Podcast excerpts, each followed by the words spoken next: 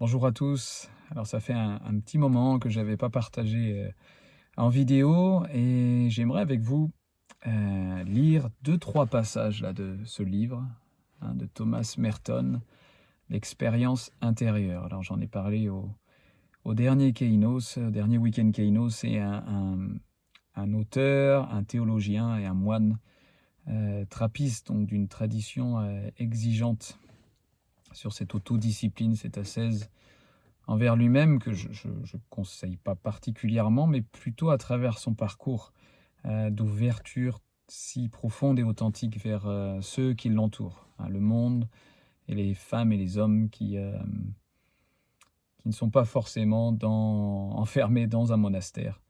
Et cette, expérience si fondée, si enracinée de la pratique contemplative.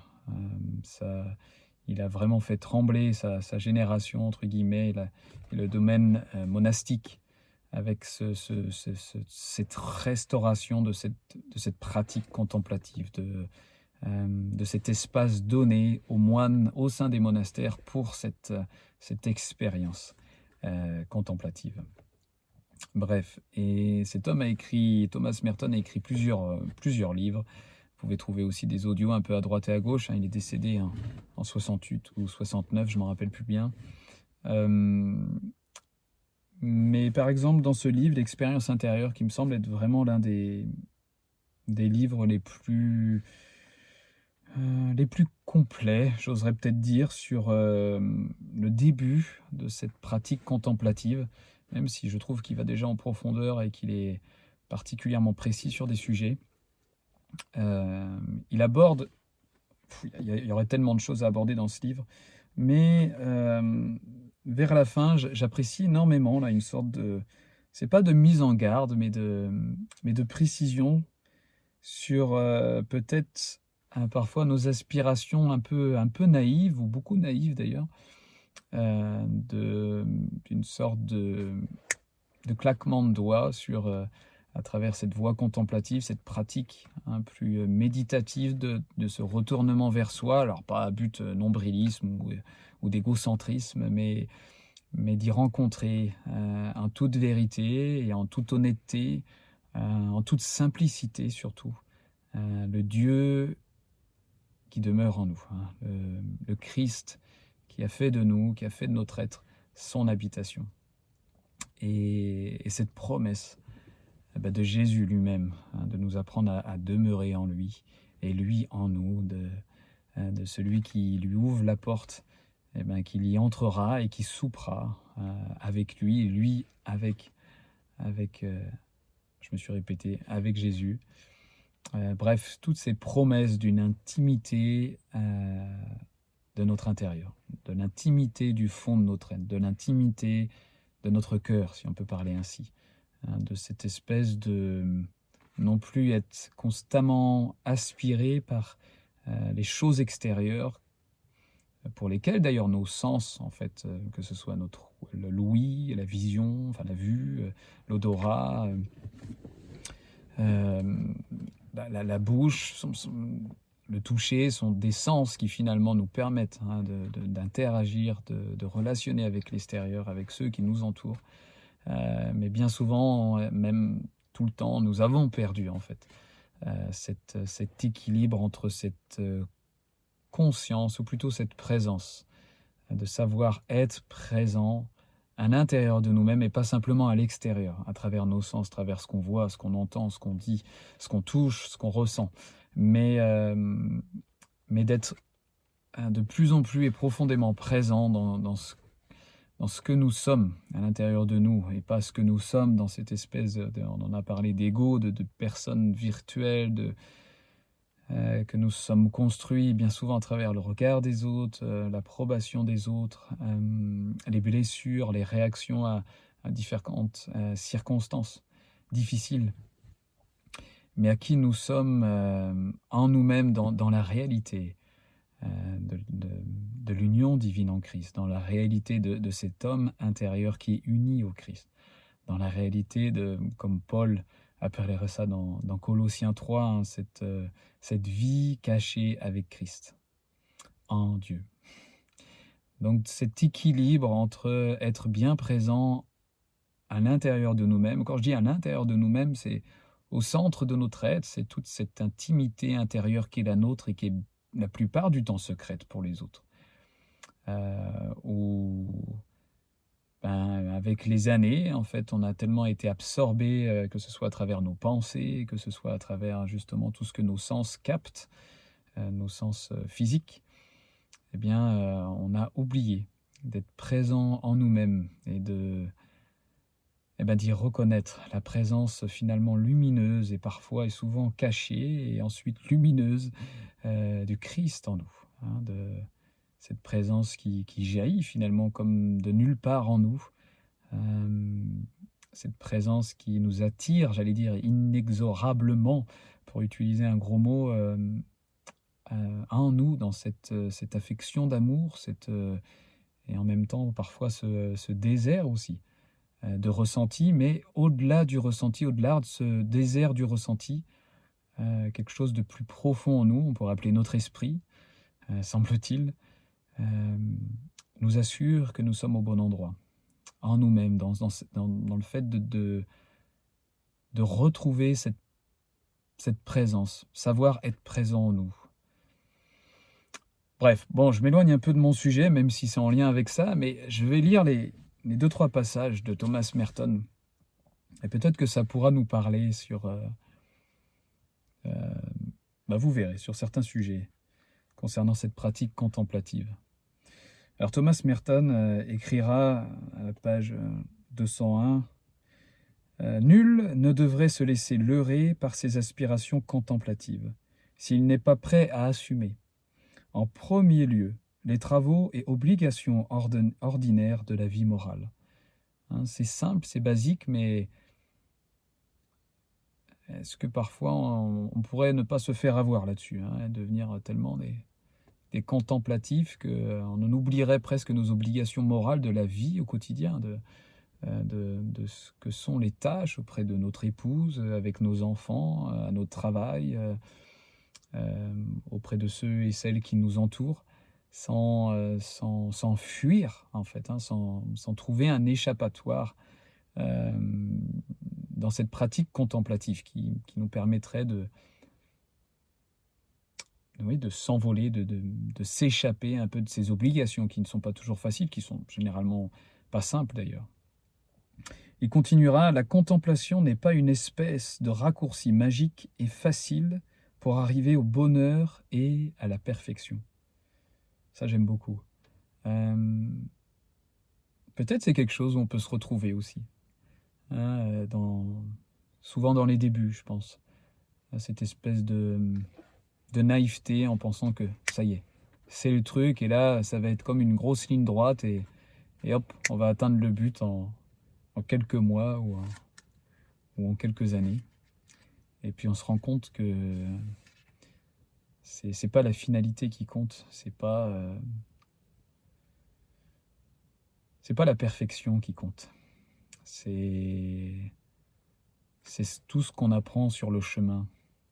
C'est finalement ces espèces de, vertus simples, de, de fruits de la vie de Christ simple, comme la patience, la persévérance, j'allais dire en premier l'amour, hein, qui est un des fruits qui découle, enfin, dont découle la patience et la persévérance, mais ce fruit principal de, euh, de l'amour, de, de se quitter soi-même pour être absorbé dans celui qui, euh, qui nous connaît plus intimement que nous-mêmes, hein, comme dira saint Augustin d'une certaine manière, hein, que le Dieu vivant était plus intime qu'Augustin l'était à lui-même.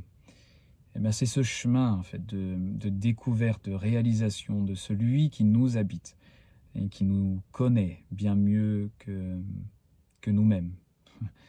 Euh, et cette intimité, euh, cette espèce de fluidité, j'allais dire, de spontanéité qui s'installe avec euh, et dans sa présence en nous. L'effort pour devenir spirituel, l'effort pour être un chrétien perd tout son sens. Parce qu'on comprend encore mieux en fait euh, l'opération de la grâce du début à la fin. On comprend encore mieux certaines confession de Paul, j'ai été crucifié avec Christ et si je vis, ce n'est plus moi. Ce n'est plus au fur et à mesure euh, cette l'expression de cet ego, l'expression de cette personne euh, indépendante de Dieu, cette, construction virtuelle d'une vie qui n'est pas qui n'est réelle, qui n'est pas la vie de Christ en union avec notre homme intérieur, qui n'est pas ce vrai moi hein, entre guillemets, euh, ce vrai je euh, plus simple, plus humble, plus secret, plus discret. Bref, si je continue. Je vais tourner la page. Je ne vais pas tout vous lire, mais pour reprendre à la page 202. Euh, rigidité et préjugés sont les grands obstacles à la contemplation. Hmm, tellement vrai. Celui qui croit savoir à l'avance ce qu'elle est s'empêche d'en découvrir la vraie nature, puisqu'il est hors d'état de changer d'avis et d'admettre quelque chose de totalement nouveau. Là, on voit les symptômes même hein, d'un esprit religieux. Quand je dis d'un esprit religieux, d'une mentalité religieuse, des carcans religieux qui nous enferment dans des dogmes, dans des sortes d'assurances, dans des affirmatifs ou des affirmatives, pardon, qui finalement fait peu sens en nous-mêmes. C'est comme si on savait qu'à l'intérieur de nous, on n'était pas si assuré, mais devant les autres, euh, nous sommes bloqués par nous-mêmes, dans nos assurances, dans nos, dans notre dogmatisme, dans, euh, qui peuvent peut-être rassurer les autres qui nous écoutent, mais qui au fond, qui au fond, tout au fond de nous, euh, ne résonnent pas si profondément. Celui qui croit que la contemplation est chose sublime et spectaculaire n'est pas réceptif à l'intuition d'une réalité suprême et transcendante. Hein.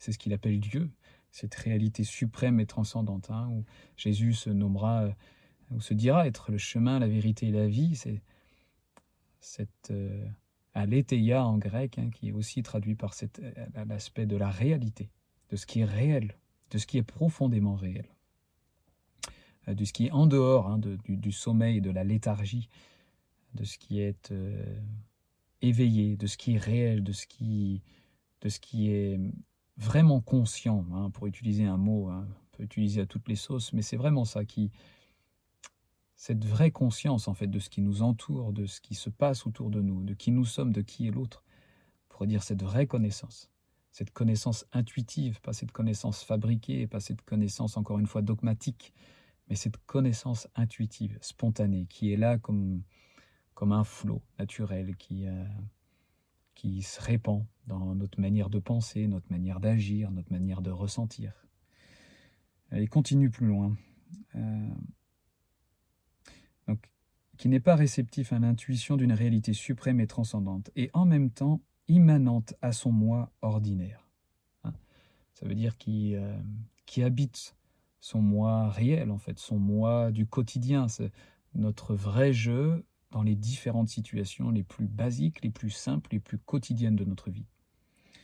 Celui qui a besoin d'être exalté, et pour qui le mysticisme est le summum de l'ambition humaine, ne pourra jamais connaître la libération accordée à ceux-là seuls qui ont renoncé à réussir. Là, il touche quelque chose de, de tellement, tellement important, et surtout, et malheureusement au sein de notre courant évangélique, euh, la tradition contemplative euh, au sein d'un environnement euh, monastique, par exemple, d'office, connaissent et, savent cette, discrétion, cette euh, euh, humilité et cette simplicité de vivre cette pratique contemplative, sans aspirer aux exaltations, sans aspirer aux expériences spirituelles les plus grandes, la, lévitation, euh, les visions, d'être remué de partout par l'esprit ou ce genre d'expérience. Ils n'aspiraient pas à ça. Euh, il n'aspirait pas à ce qui était une exaltation spirituelle. Cela pouvait arriver, mais il n'y aspirait pas. Et ça, je pense que c'est l'un des pièges tellement forts lorsqu'on entend parler de la, de voie contemplative, de la pratique contemplative, de cette, méditation. Euh, cette, restauration mystique de notre expérience de Christ. Pas mystique dans l'aspect tellement spirituel qu'on n'a pas les pieds sur la terre, ou mystique parce que c'est tellement bizarre qu'il n'y a que des érudits qui pénètrent ces voies-là. Non, mystique, hein, euh, pour refaire du grec, qui est tiré du mot mystérion, hein, qui est dans le Nouveau Testament, je crois qu'il est utilisé 25 fois à peu près, euh, il me semble, en tout cas une trentaine de fois par l'apôtre Paul, euh, lorsqu'il parle du mystère de Christ, hein, le mystérion de Christ. c'est pas un mot nouveau, c'est cette expérience euh, quand je dis secrète, c'est caché, euh, du mystère qui est Christ. Il n'est pas, il n'est pas en boîte. Hein. c'est pas le Christ n'est pas euh, n'est pas un nom seulement qu'on peut qu'on peut confesser. Et ça y est, on connaît qui il est. C'est pas c'est pas avec une première expérience qu'on a fait le tour du Christ. Non, c'est Paul parlera du communion, de la communion au mystère de Christ, hein, pas pas la communion à Christ, mais la communion au mystère de Christ.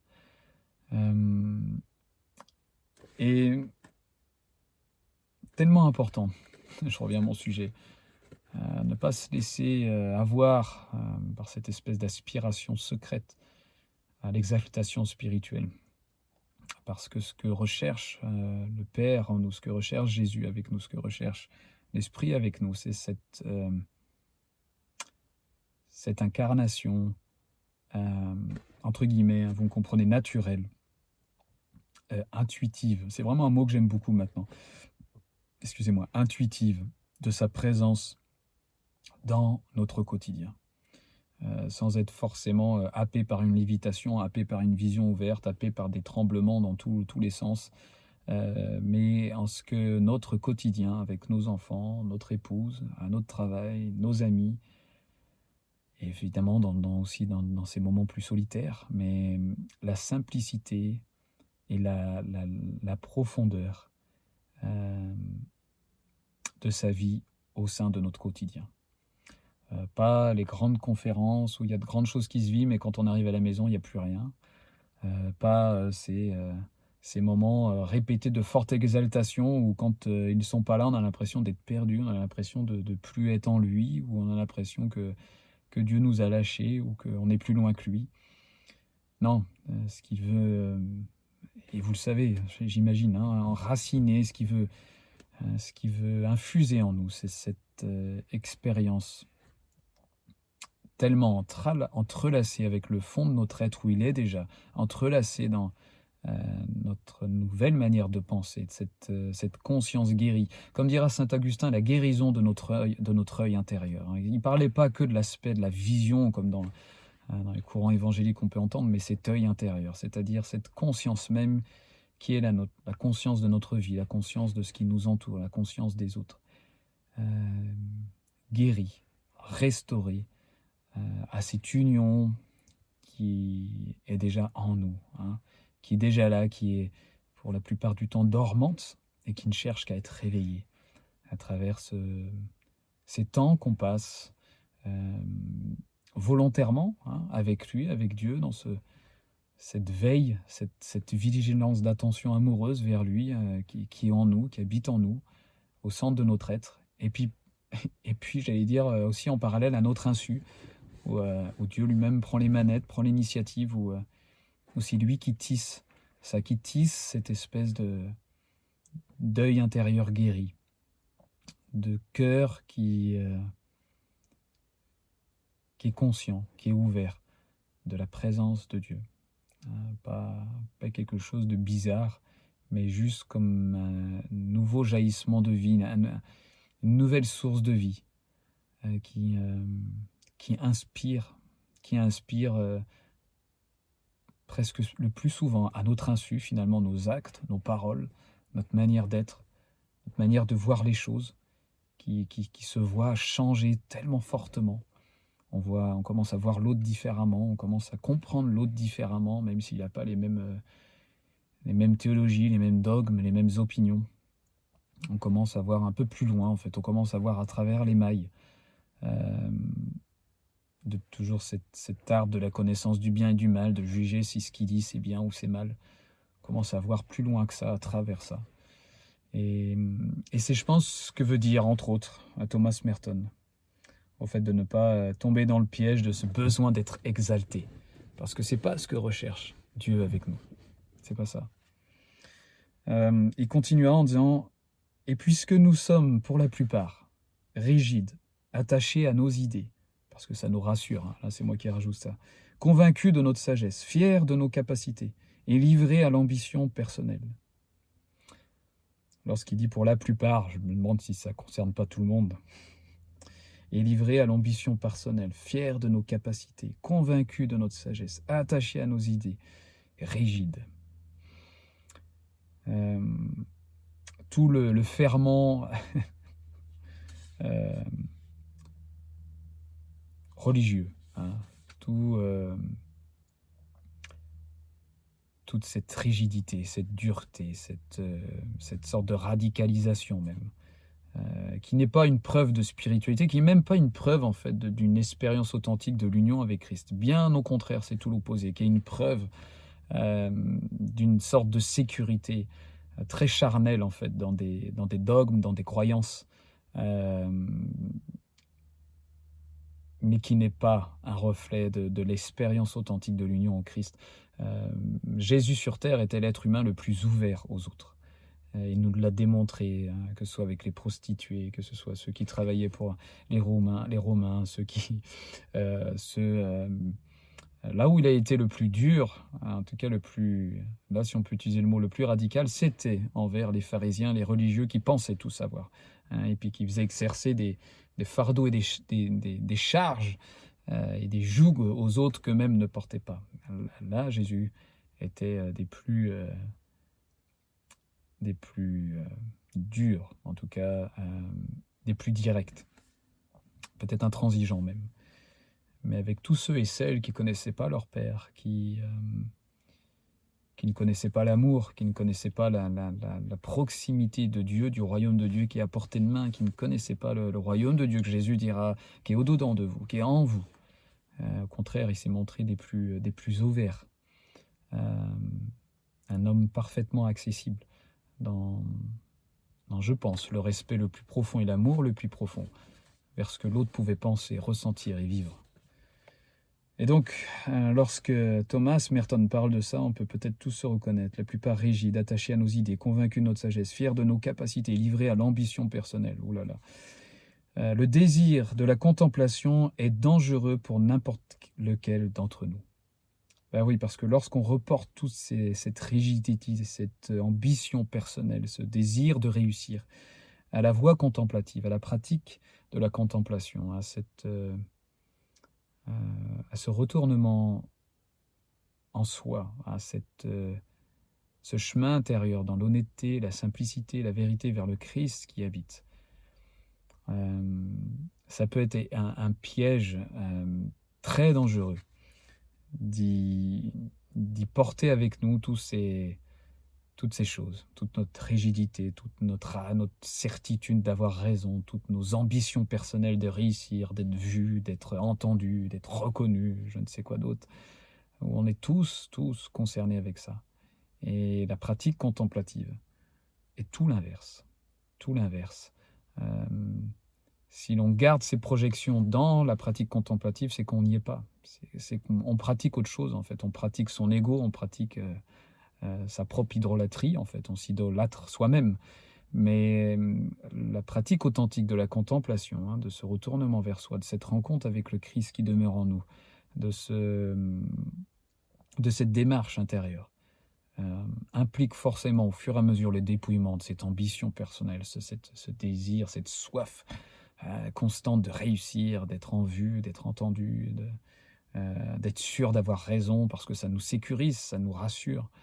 Tout ça, on quitte au fur et à mesure, progressivement, puis parfois plus abruptement, comme je disais souvent dans les vidéos, ces, ces choses-là, ces, ces repères qui, qui nous faisaient du bien avant, qui nous rassuraient, qui nous sécurisaient, qui nous donnaient enfin une impression de vivre, d'être, de devenir quelque chose, de devenir quelqu'un.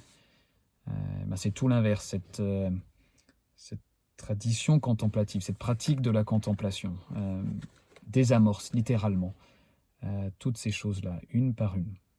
mais elle, elle, les désamorce, elle les traite vraiment, parce que tout simplement, elle, elle vient par la grâce, vraiment pas par nous-mêmes, par la grâce, elle vient euh, extraire au fur et à mesure les, racines, cette pieuvre de l'ego dans, dans toutes nos, dans bien souvent toutes nos, nos, tentatives de bien faire, dans, dans, nos actes même de piété, où, où on pense bien faire, hein, mais on ne se rend pas compte de cette pieuvre tentaculaire de notre ego euh, et de combien on se nourrit en fait soi-même à travers ces choses-là.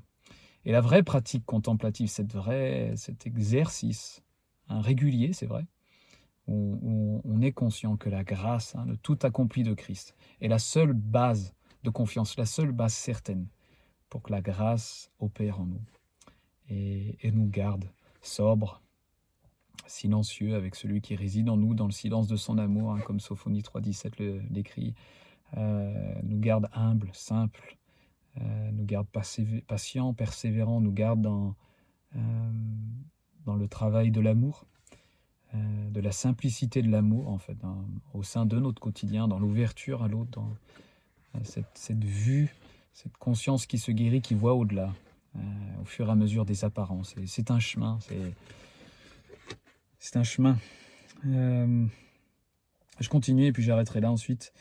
Euh, mais si nous voulons vraiment nous libérer de ces péchés, donc ceux d'être attachés à nos idées, convaincus de notre sagesse, fiers de nos capacités, livrés à l'ambition personnelle, mais si nous voulons vraiment nous libérer de ces péchés, il y a des chances pour que le désir de la liberté contemplative et de l'expérience de la réalité transcendante s'éveille en nous de lui-même, à notre insu, et que ce désir soit satisfait presque avant que nous en prenions conscience.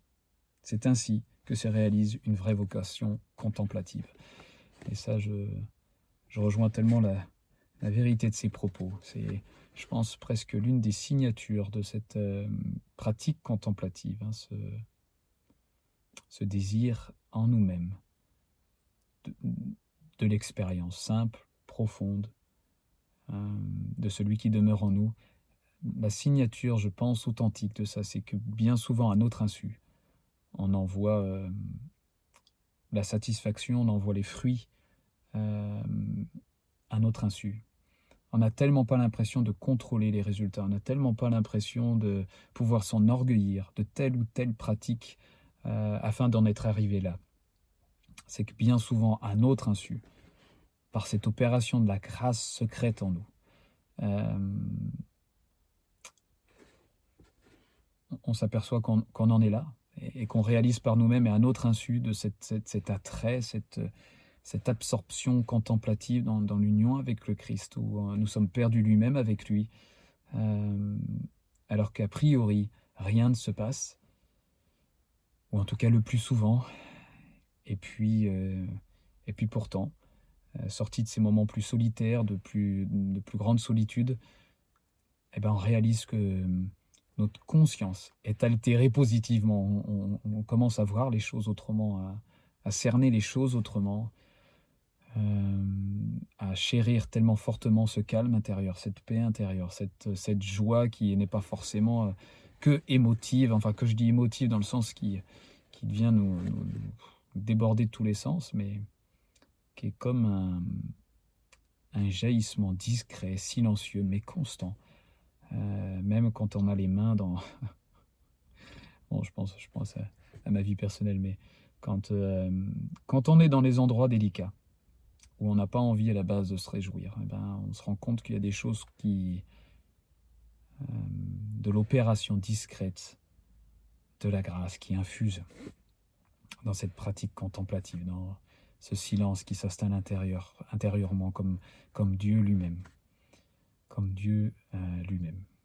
Voilà, euh, c'est peut-être un peu décousu cette vidéo et en plus longue, mais euh, j'espère que vous aurez pu peut-être prendre à droite et à gauche quelque chose qui peut nous concerner. Euh, on peut je pense qu'on peut être tous dans le même bateau, avec ces aspects de rigidité, de, de, de certitude, d'ambition personnelle, oulala, qui fait tellement de dégâts, euh, euh, tellement de dégâts.